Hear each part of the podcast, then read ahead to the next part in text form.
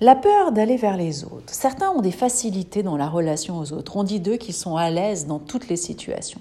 Et pour d'autres, aller vers les personnes est compliqué, voire terrifiant. Et la peur alimente la peur. L'exercice va constituer à piquer cette brodruche à de multiples reprises pour qu'à force, elle se dégonfle et laisse place à une vie plus agréable.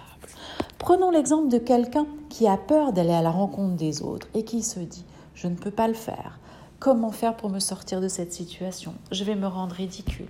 Pourquoi? Et si au lieu de se faire un film qui n'existe que dans sa tête, peut-être d'ailleurs le fruit de croyances limitantes, euh, quelque chose du style quand j'étais jeune, un parent m'a dit que j'étais nulle.